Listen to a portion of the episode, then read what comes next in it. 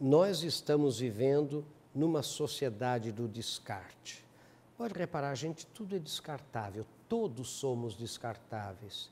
Sabe, desde o aborto, onde se descarta a vida humana, desde crianças terceirizadas pelos pais em creches e escolas, e os pais não participam, não vão lá, não querem nem saber.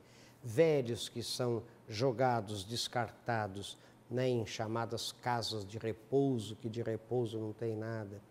Sabe, essa cultura do descarte, sabe, está prejudicando o meio ambiente, esse consumo desenfreado, sabe, essa coisa de não investir nos valores permanentes e jogar tudo, todas as fichas, toda a energia em valores transitórios, valores que passam. Pense nisso.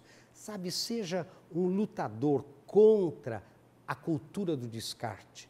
Comece a dar valor às coisas permanentes, sabe? A família, a pessoa humana. Respeite a pessoa, respeite a família, respeite os valores permanentes e aí sim você vai encontrar a felicidade e o sucesso também.